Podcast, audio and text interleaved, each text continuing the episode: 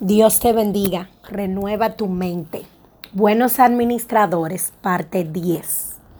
Nuestra palabra del día de hoy está en el capítulo 22 del libro de Lucas, versos del 31 al 34. Dijo también el Señor, Simón, Simón, he aquí Satanás os ha pedido para zarandearos como a trigo, pero yo he rogado por ti que tu fe no falte y tú, una vez vuelto, confirma a tus hermanos.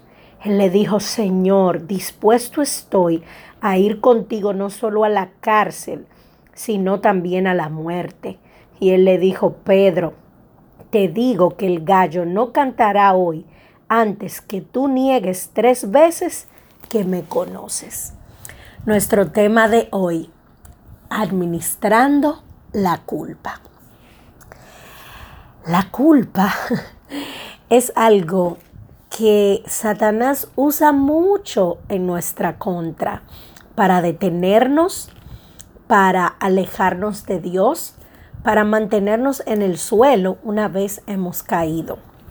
Y hoy quise traerte esta porción bíblica para que podamos ver cuál es la visión que tuvo Jesús cuando le dijo a Pedro, me vas a fallar, me vas a negar. Pero aún antes de él decirle a Pedro que le negaría, le dijo, mira, cuando tú vuelvas, tienes trabajo que hacer. No tardes en culparte, regresa, porque yo tengo trabajo para ti. Y yo quiero decirte hoy que nosotros, los cristianos, aparte de tener doctrina, de sabiduría, de tener instrucciones para saber lo que tenemos que hacer, también tenemos un Salvador que murió por ti y por mí, por nuestros pecados, y que renueva sus misericordias cada mañana.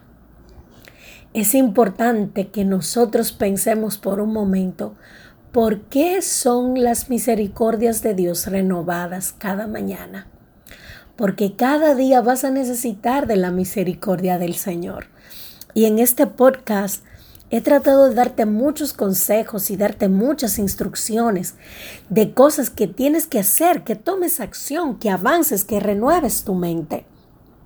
Y es importante que nosotros podamos renovar nuestra mente en cuanto a la culpa, en cuanto a cómo manejamos nuestras caídas, nuestros errores, nuestros tropiezos porque Satanás va a venir con acusaciones y con mentiras para que para lograr que tú no vuelvas a acercarte al Señor, para lograr que tú te mantengas alejado pensando que ya no puedes volver a Cristo porque le fallaste, porque fuiste débil, porque no tuviste la fuerza, la fuerza suficiente para resistir el pecado.